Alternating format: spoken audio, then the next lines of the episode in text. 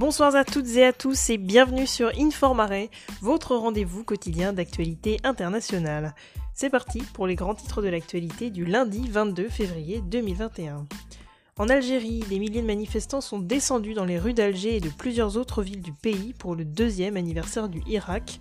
Le mouvement qui s'était arrêté avec le Covid reprend en ce moment du poil de la bête. Au Royaume-Uni, Boris Johnson prévoit un déconfinement prudent à partir du 8 mars prochain.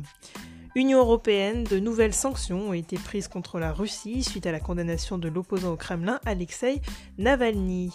En Ouganda, le leader de l'opposition ougandaise, Bobby Wine, a annoncé qu'il retirait le recours déposé devant la Cour suprême, un recours déposé pour contester la réélection du président sortant euh, Yoweri Museveni. Bobby Wine considérait que l'élection était entachée euh, de fraude. Au Bénin, enfin, les grandes figures de l'opposition ne participeront pas aux élections présidentielles.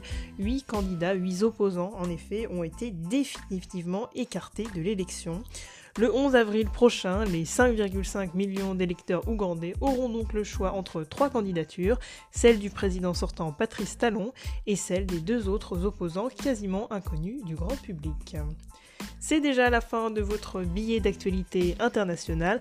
On se retrouve demain sans faute pour un nouveau bulletin d'actualité internationale sur Informare. Bonne soirée